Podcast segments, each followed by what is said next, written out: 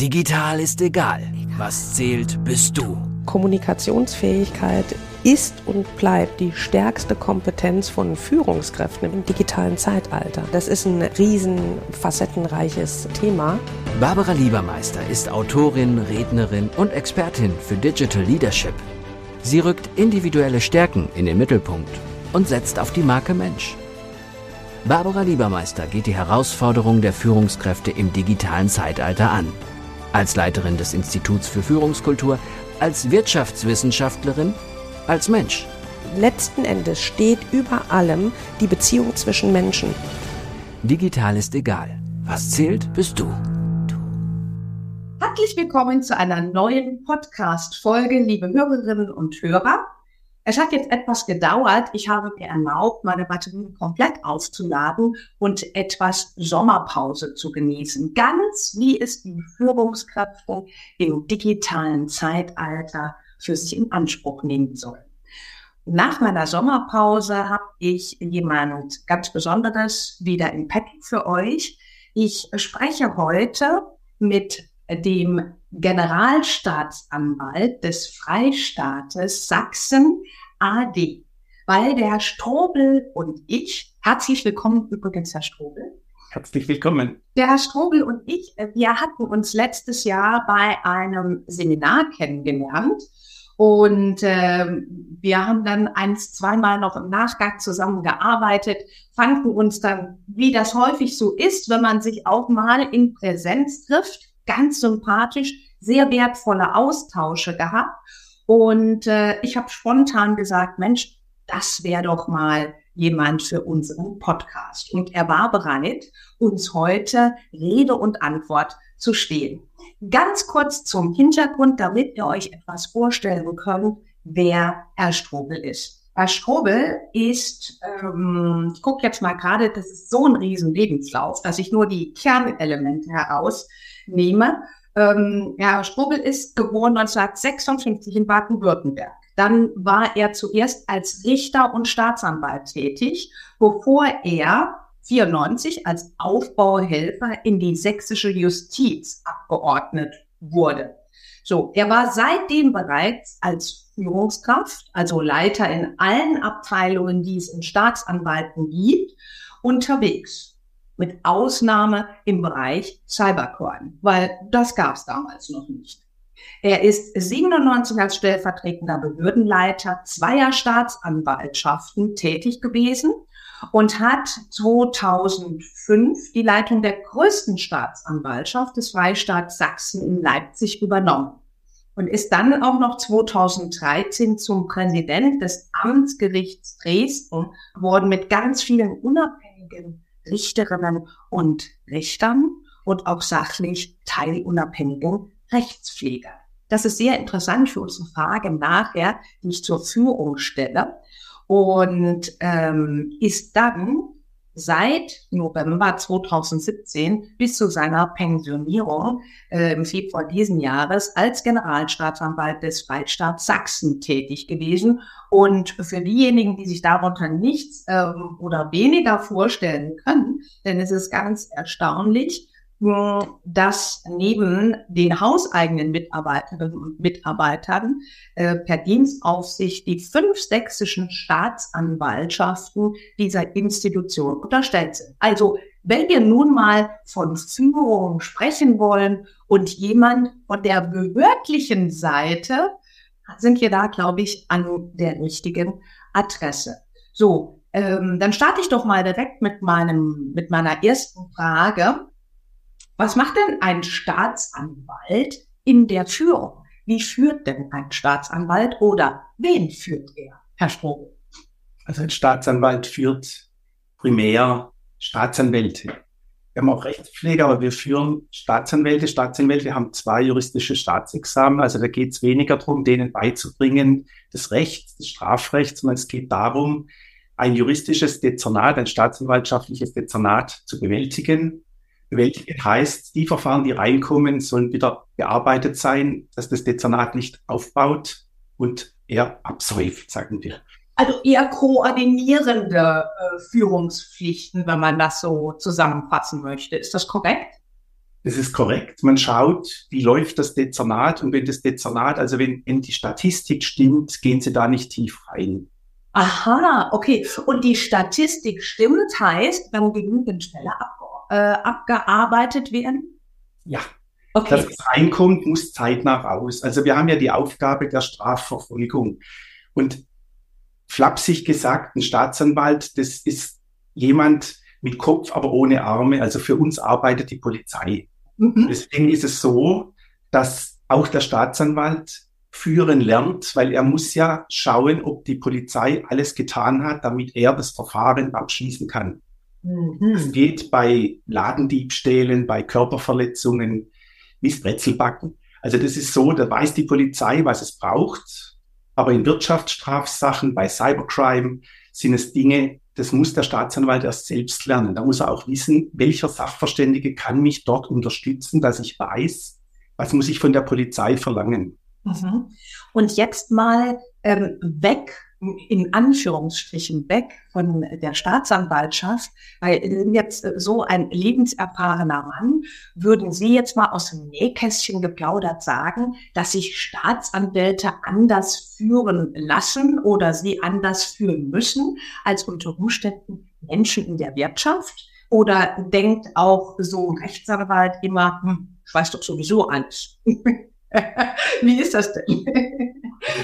Juristisch weiß er sehr viel, er weiß aber praktisch nicht so viel. Also ein Berufsanfänger muss erst mal lernen, dass er den Ladendiebstahl nicht bearbeitet wie einen Schwurgerichtsprozess, also Mord und Totschlag. Aha, okay. Oder wie eine Wirtschaftsstrafsache. Mhm. Ja, aber meine Frage zielte eher darauf ab, wenn ich jetzt Jura studiert habe und nehme diese Laufbahn äh, in Anspruch, denke ich dann, ich weiß schon alles oder ich lasse mich nicht so führen oder ähm, ist das einfach auch wie bei anderen ähm, Bereichen von der Persönlichkeit abhängig, ob sich jemand eher führen lässt oder weniger führen lässt? Wie würden Sie das sehen? Also sagen wir mal so, ich denke, ein Staatsanwalt lässt sich weniger führen. Er weiß, was er kann. Mhm. Wir sind immer noch in der Lage, dass wir mit die besten Examensabgänger bekommen in die Justiz. Das ändert mhm. sich langsam auch, aber wir bekommen noch die Besten, die wissen, was sie können. Was sie auch nicht, was sie noch lernen müssen, ist in der Praxis den Umgang mit diesen Verfahren. Und da müssen wir schauen, dass wir ihnen dieses Handwerkszeug so schnell wie möglich vermitteln. Aha. Und da zielt schon, was Sie eben gesagt haben, meine nächste Frage drauf ab. Wenn äh, Sie das so sehen, Sie waren ja ewig lange jetzt im Dienst, jetzt klar, kommen Sie aus dem behördlichen Bereich, aber ähm, können Sie denn feststellen oder würden Sie unterschreiben, in der Führung hat sich in den letzten Jahren etwas geändert? Also für mich hat sich in der Führung eigentlich immer was geändert. Also ich sehe Führung, das habe ich aber irgendwann auch gelernt, Führung heißt für mich die Zukunft voraussehen. Das heißt, ich schaue fünf, zehn Jahre voraus, schaue, wo steht dann meine Behörde, wie sind die Anforderungen und was muss ich heute tun, damit die Mitarbeiter, die ich dann noch habe und hoffentlich dazu bekomme, das bewältigen können, ohne krank zu werden. Also, dass wir unseren Auftrag erfüllen. Dein Digital Hack. Führung ändert sich für vorausdenkende Menschen kontinuierlich.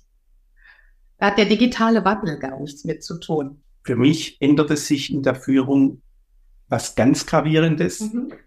Bewiesen hat das die Corona-Pandemie. Denn die Pandemie hat mir bewiesen, so schlimm sie ist, sie bringt auch Gutes. Also wir haben in der Justiz ein Problem, das hat aber die Wirtschaft vielleicht auch. Die Menschen haben sich verändert das Wort Work-Life-Balance mhm. ist auch bei uns gekommen als Beispiel. Früher, zu meiner Zeit, fühlte man sich geehrt, wenn man irgendwo gefragt wurde, ob man irgendwo anders nochmal arbeitet, aushilft. Denn man gehörte dazu. Es war auch normal, dass ein Jurist versetzt wird an andere Orte. Als ich anfing, wurde ich gefragt, nennen Sie mir drei Gründe, warum wir sie nehmen sollten wir kommen langsam in eine Situation, da heißt, nennen Sie mir drei Gründe, warum ich zu Ihnen kommen sollte. Ja, wunderbar, wunderbar auf den Punkt gebracht. Der würde mich aber in dem Zusammenhang sehr interessieren, Herr Strobel. Äh, wie ist das denn? Ähm, Sie sagen, für Sie änderte sich ständig etwas in der Führung, nicht nur zwingend durch jetzt die letzten Jahre, durch das Digitale. Ähm, haben Sie denn persönlich Ihre Führung dann auch immer angepasst und wenn auch wie? Also ich habe mich immer wieder angepasst, dadurch, dass ich bei Lehrgängen, die es gab, also muss man mal sagen, ich begann ja anders. Also ich, Sie haben es ja gesagt, ich wurde Abgeordnet, ich war Staatsanwalt, ich kam dann nach Dresden, war Abteilungsleiter. Mhm. Und das ist Learning by Doing. Also ein Jurist wird ja nicht in, in, der Universität ausgebildet in Sachen Führung. Die in der Wirtschaft übrigens auch. Ne? Das ist das größte Dilemma. ja, aber ich habe halt für mich gelernt, ich, in einer gewachsenen Justiz, auch bei Gericht, aber insbesondere bei Staatsanwaltschaften, da werden sie irgendwann, wenn sie für geeignet gehalten werden, stellvertretender Abteilungsleiter. Dann vertreten sie den Abteilungsleiter bei Krankheit, bei Urlaub und dann schnuppern sie schon mal rein. Mhm. Und das Schwierige insbesondere bei Richtern ist, dass wir vorher mit Führung nichts zu tun haben. Wir müssen unser Dezernat bewältigen und erst wenn wir es dann sind, merken wir, ob wir es überhaupt wollen und ob wir es können. Das heißt Learning by Doing. Und deswegen entwickelt man sich immer weiter. Und am meisten weiterentwickelt habe ich mich, nachdem ich mal einen Führungslehrgang hatte und gesehen habe, wie geht's vielleicht anders und man probiert dann was aus. Mhm. Das heißt, hatten Sie bis dato, das finde ich einen ganz interessanten äh, Ansatz, hatten Sie denn bis dato, sind Sie mal so vorgegangen, wenn Sie sagen Learning by Doing, dass Sie dem Abteilungsleiter, wenn Sie stellvertretend da waren, über die Schulter geguckt haben, wie hat der es gemacht und was funktioniert bei dem und was nicht, bis zu dem Lehrgang oder wie sind Sie da vorgegangen? Also begonnen habe ich eigentlich aus heutiger Sicht dilettantisch. Ich bin nach von Mannheim nach Dresden gekommen und habe gedacht, so wie mein Abteilungsleiter mache ich es nicht. Abschreckungsbeispiel. also das war dann mehr empathisch mit den Leuten umgehen. Baden-Württemberg war strikt hierarchisch und hier war es anders. Wir kamen als junge Leute, wir hatten gleich junge und ältere übernommene Kollegen aus der DDR-Zeit noch, da gehen sie anders mit um. Das ist am Anfang sind sie auch unsicher. Und sie müssen auch dagegen, sie müssen auch erst lernen, dass eine Führungskraft nicht dafür Führungskraft ist, dass er allen gefällt, sondern dass er auch mal Dinge umsetzen muss, die keiner will. Dein Digital Hack. Eine Führungskraft muss nicht es allen recht machen oder jedem gefallen. Super. Ja, ähm, äh, das, und das ist unabhängig jetzt von der Branche, in der Sie sind. Weil was wir feststellen, gerade Führungskräfte, wenn sie eine Führungskraft sind, die tatsächlich mit Visionen auch arbeitet, wo will ich in fünf Jahren mit meinem Team sein oder wo wollen wir in zehn Jahren sein oder vielleicht auch kurzfristiger gedacht, dann sind sie auch bereit, neue Wege zu gehen. Und neue Wege heißt ja immer, dass die Menschen ihre Komfortzone verlassen müssen, beziehungsweise dass sie die Menschen dazu bewegen müssen, die Komfortzone zu verlassen. Und da tun sich Menschen meist schwer mit. Und das ist auch der Grund dafür, ähm, warum viele keinen Change, kein verändertes Verhalten wollen. Und äh, dann mögen sie auch die Führungskraft nicht unbedingt. Egal, wie stark sie sie vielleicht an die Hand nimmt. Das muss mit sehr viel Fingerspitzengefühl gemacht werden. Deshalb sind Change-Prozesse so schwierig. Aber finde ich einen großartigen Einschub. Und äh, dann äh, kann ich mir das dann so vorstellen, dass sie sehr viel probiert haben, ausprobiert haben, ihnen nur eins klar war, so wie der andere möchte ich es nicht machen, weil sie gesehen haben, der hat weniger Erfolg oder weil sie gesagt haben, das ist nicht mein Stil? Beides eigentlich. Also ich hatte einen Abteilungsleiter bloß mal als Beispiel, also wo es dann darum ging, ein Verfahren abzuschließen. Dann kam er halt am Anfang jeden Monat, dann alle zwei Wochen, dann jeden Tag. Und irgendwann habe ich ihm halt erklärt, warum ich noch nicht fertig bin. Dann kam er schon, ich habe sie nicht gefragt, warum sie es nicht haben. Ich habe sie gefragt, wann sie es haben. Und dann kam noch der Satz danach, wenn der Tag nicht reicht, nehmen Sie die Nacht dazu. Das wollte ich nicht. Ich habe dann aber gemerkt, ich bin jetzt Abteilungsleiter und ich habe eine andere Aufgabe. Wenn ich merke, dass jemand die Arbeit nicht ordentlich macht, dass also irgendwo die Anklage so nicht zugelassen werden kann vom Gericht oder dass sie nicht ordentlich den Normen entspricht, den Regeln entspricht. Dann habe ich angefangen zu sagen, nächstes Mal bitte so. Und ich habe aber gemerkt, ich bin dafür verantwortlich, ihm zu sagen, so nicht nochmal. Und ich bin auch dafür verantwortlich, dass, ich sage flapsig, der Laden läuft.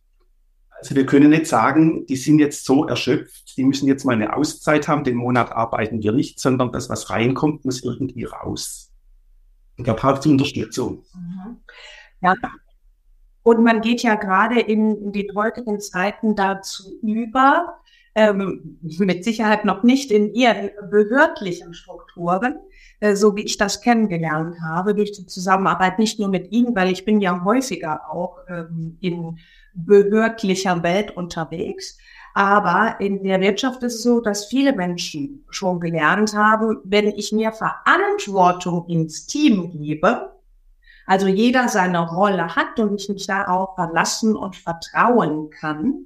Wenn wir also auch gemeinsam an einem Strand ziehen, dann verteile ich die Verantwortung und durch die Partizipation die Menschen stärker mit teilhaben zu lassen, auch die, die Verantwortung ins Team stärker zu geben, sind die Menschen eher gewillt, an einem Strang zu ziehen. Aber das ist bei Ihnen noch nicht ganz so der Fall in Behörden. Es ist, ist zum Teil richtig. Also ich mir fällt jetzt gerade, als Sie sprachen, fielen mir zwei Dinge ein, die ich selber erlebt habe. Es gibt ja Dinge, so im Beamtendeutsch haben wir noch nie gemacht, da könnte ja jeder kommen. Und ich habe in Leipzig mal was ausprobiert. Das war das erste Mal. Ich habe einer Frau, die war sehr gut, die hatte dann aber Auszeit wegen zweier Kinder. Und dann sind die immer benachteiligt. Sie kommen zurück, können erstmal nur Teilzeit arbeiten, weil irgendwo Familie und Beruf unter ein Dach gebracht werden muss. Und ich habe dieser Frau als allererste mhm. Frau in der sächsischen Justiz eine Abteilungsleiterrolle gegeben als Teilzeitkraft. Wow, Chapeau. Das ist ja, ja schon mal eine Leistung. Das ist ja moderne Führung. Das war wann, Herr Strobel? In welchem Jahr? 2008, wenn ich es richtig weiß. Ja, aber das war schon Richtung New Leadership unterwegs. Ja, es ist so, das, was ich gehofft habe und für mich gedacht habe, ist passiert. Die Frau hat mir bewiesen, dass das Vertrauen, das ich ihr gab, bewiesen ist. Sie hat im Grund genau dasselbe geleistet wie die Ganztagskräfte. Dein Digital Hack. Wenn du Vertrauen gibst, wird von den Menschen das Vertrauen auch verdient. Also die Wertschätzung, dass man Vertrauen gibt, äh, zahlt sich direkt aus. Ähm, nur, das sind natürlich in unserer Zeit äh, die sehr hierarchisch geprägten und unabhängig ob Behörde oder Wirtschaft arbeitenden Führungskräfte äh, noch nicht gewohnt. Die sind halt anders konditioniert und dann ist es sehr schwer, dieses Loslassen. Und äh, wo Sie sagen, Sie haben da schon in die Richtung, sie haben losgelassen, sie haben ihr Vertrauen gegeben. Und äh, wenn wir von ähm, Führung im digitalen Zeitalter sprechen und auch in dem Zusammenhang von New Work, New Work ist ja dadurch definiert, dass die Menschen sehr selbstbestimmt arbeiten, ja, ähm, haben Sie äh, denn auch die Feststellung gemacht, denn die wollen zwar sehr viel selber entscheiden, aber in kritischen Situationen dann auch die Verantwortung zu, unterne äh, zu übernehmen, das fällt Ihnen schwer. Was sind da Ihre Erfahrungen? Also in direkten Fallbearbeitung habe ich die Erfahrung so nicht gemacht, sondern da ist der Staatsanwalt wirklich selbstverantwortlich, da steht er dazu. Sind mehr dann die Dinge, wenn Sie was verändern wollen, generell in einer Behörde. Ja, aber das meine ich. Was können Sie da ein Beispiel sagen, wo Sie den Menschen Verantwortung gegeben haben und die zuerst mal freudig die Entscheidungen auch übernommen haben. Aber sie kamen dann in dieser Rolle immer wieder in Situationen, wo äh, sie dann sich, na, ich möchte sagen, die Rosinen rauspicken wollten. Ja. Also ich merke halt, oder ich hatte immer wieder mal gemerkt, dass Abteilungsleiter, also Führungskräfte unter meiner Ebene, die dann zwischen mir und der, jetzt nenne ich es Arbeitsebene, den Staatsanwälten und den Rechtspflegern vermittelt haben. Also ich habe ja nicht mit jedem sprechen können. Es kam nicht immer die Sache so an, wie sie besprochen war. Und wenn ich dann nachgefragt habe, wenn ich mich informiert habe, dann habe ich mitbekommen, dass der Abteilungsleiter, weil er gemerkt hat, es gibt Widerstand, gesagt hat, der Chef will. Jetzt ist der Satz nicht falsch, der Chef will ja. Es war aber so, wir haben es so besprochen und was ich immer mache, also ich führe konsensual schon immer, soweit es irgendwo geht, aber entscheiden muss ich es dann trotzdem. Äh, würden Sie unseren Hörerinnen und Hörern erklären, was Sie unter konsensual verstehen? Unter konsensual verstehe ich, wir haben als Staats, nämlich die Staatsanwaltschaft, genau. dort eine Aufgabe, nämlich zu ermitteln. Das ist für mich Wahrheit und Gerechtigkeit. Das ist mein Leitspruch. Und daran müssen wir uns orientieren und dann haben wir ein Ziel und dort müssen wir hin. Und da gibt es immer wieder dazwischen Probleme. Dann wird das Problem besprochen und ich erlebe, keiner sagt, wir haben das Problem nicht. Und dann geht es darum, wie kommen wir dorthin. Ganz oft ist es wirklich so, dass das dann zwar konsensual ist, aber ich mache den Vorschlag, dann hat keiner irgendwo eine Gegenmeinung. Aber sowas entwickelt sich. Manchmal haben die dann auch Gegenmeinungen und dann gibt's auch mal was anderes. Also ich frage, ich fragte immer, bin jetzt pensioniert, hat jemand eine gleich gute oder bessere Alternativlösung? Bei den Mitarbeitern, denn die Abteilungsleiter sind näher an den Mitarbeitern dran, leichter umgesetzt werden.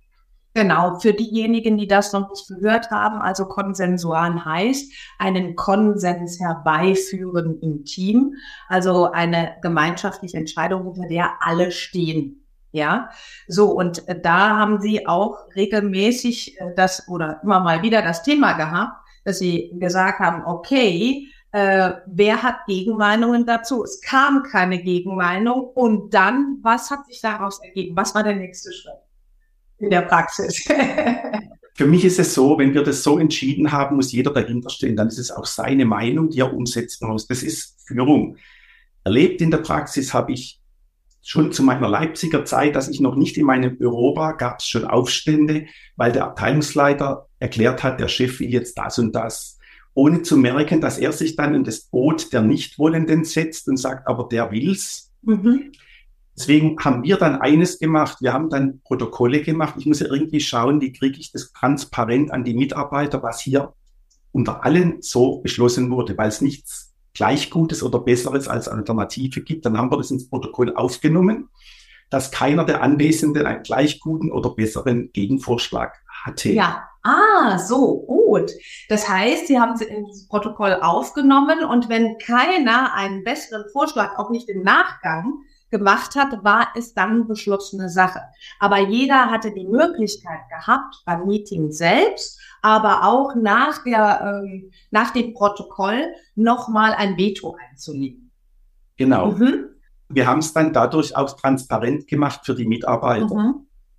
dass die wussten, auch ihr Abteilungsleiter hat dafür gestimmt. Also es ist jetzt nicht nur der Chef. Mhm. Und dadurch, denke ich, kommen sie dann in dem Mitnehmen der Mitarbeiter besser voran, mhm. weil die dann wissen, was ist entschieden mhm. Und wo müssen wir hin. Was war denn aus Ihrer Sicht der größte Fauxpas, der Ihnen unterlaufen ist in Ihrer Führungslaufbahn? Können Sie sich an eine Situation erinnern, wo sozusagen der Generalstaatsanwalt mit sich selber ins Gericht geht und sagt, hey, das hätte mir nicht passieren können, aber ich habe daraus gelernt, dass. Schwierig. Ne? Schwierige Frage. Mhm. Aber ich habe ich hab schon immer wieder gemerkt, dass Dinge, die ich transparent machen wollte auf der Arbeitsebene. Ich habe ja vorhin, oder Sie haben es angekündigt, ich hatte ja fünf Staatsanwaltschaften auch unter mir. Und da muss man ja sehen, das geht dann von mir an die Abteilungsleiter. Es sind dann Besprechungen mit den Behördenleitern. Und die geben es weiter an ihre Abteilungsleiter und dann kommt es erst auf die Arbeitsebene bei den Staatsanwaltschaften Leipzig, Dresden, Chemnitz, Zwickau und so. Und dass dort Dinge so ankommen, wie ich es gar nicht gewollt habe und wo sie merken, sie verlieren im Grund ihre Mannschaft. Mhm. Also ich hatte eine Situation, wir haben mehr Personal bekommen, weil man liest ja immer wieder, wir, wir haben eine Problematik jetzt mit der Pensionierungswelle. Man hat in Sachsen zwischen 1990 und 95 fünf Jahrgänge Examenskandidaten eingestellt. Die gehen jetzt dann in fünf Jahren alle in Pension müssen irgendwie ersetzt werden. Und Das, da hat man mehr eingestellt, als man brauchte, damit wir dann Führungskräfte schon entwickelt haben. Und dann gab es Abteilungsleiter, die das Geschäft gleichmäßig verteilt haben. Dann hat also keiner mehr diese 100% Arbeitslast. Und ich habe mir gesagt, in drei Jahren sind diese 80% Arbeitslast dann für jeden schon 100%. Und wenn sie dann wieder, weil wenn pensioniert wird, wird er nicht ersetzt, bis dann diese mehr Personal abgeschmolzen mhm. ist.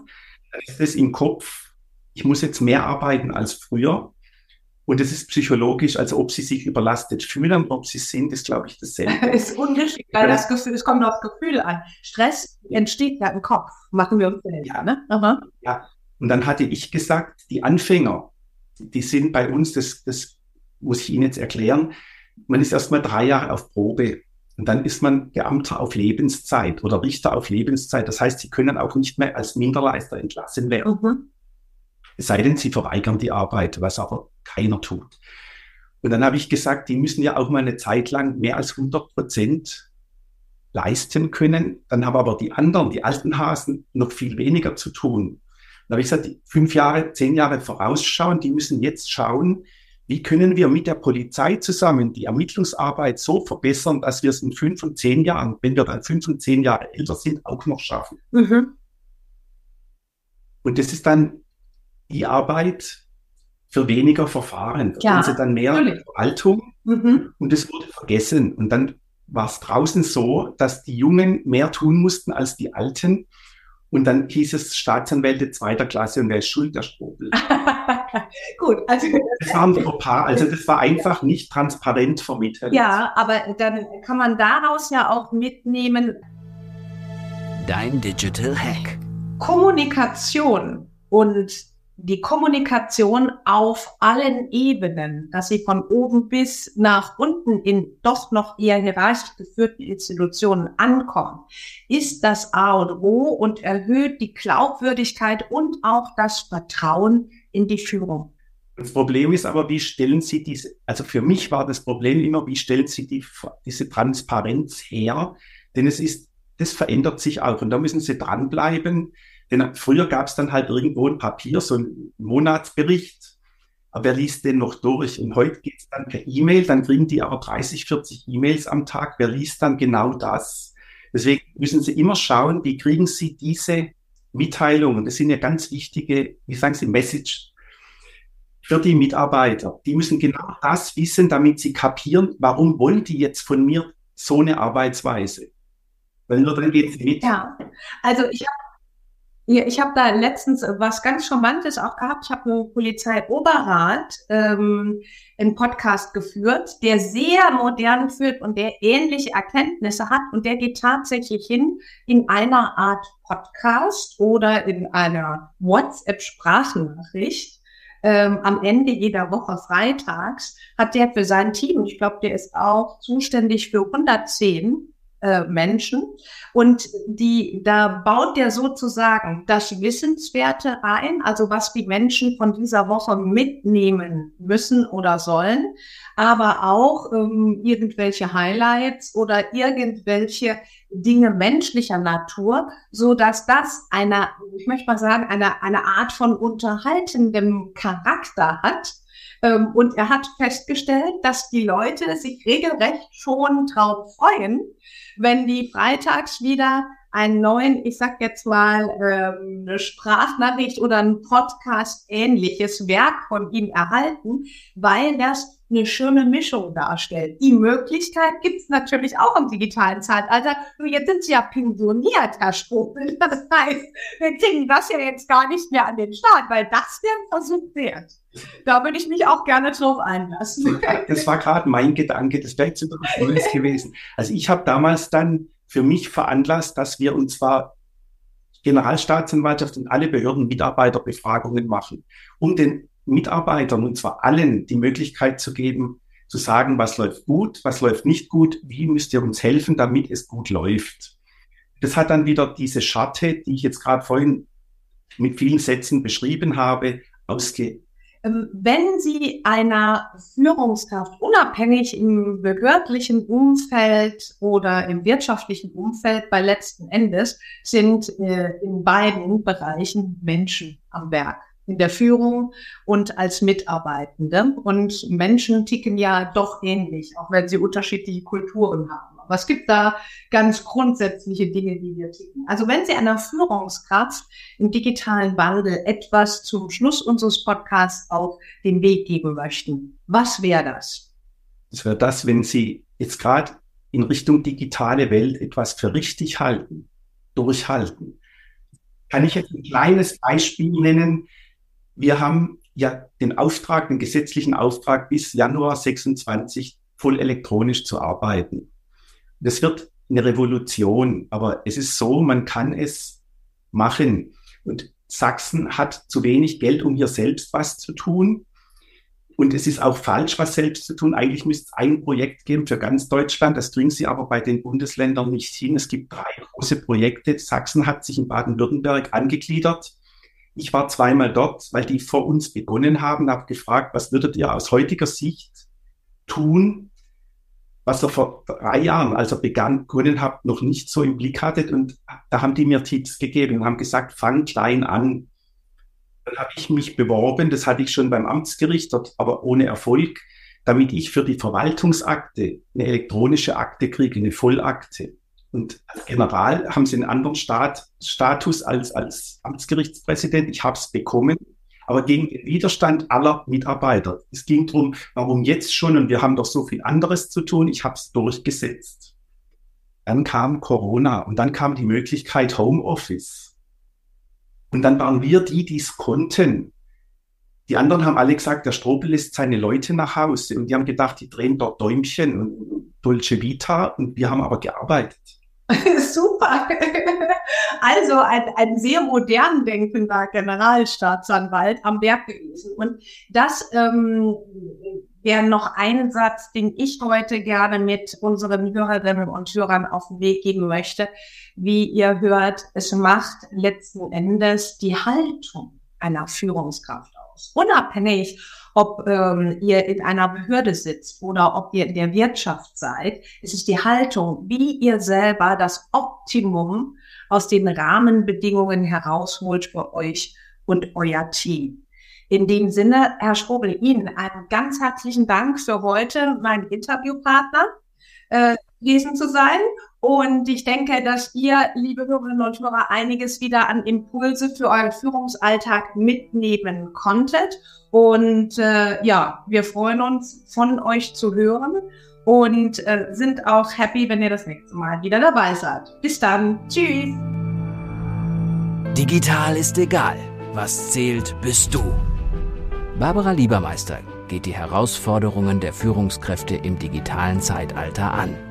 Als Leiterin des Instituts für Führungskultur, als Wirtschaftswissenschaftlerin, als Mensch letzten Endes steht über allem die Beziehung zwischen Menschen. Digital ist egal, auch im Buchhandel und bei Amazon. Wenn du mehr wissen willst, www.barbara-liebermeister.com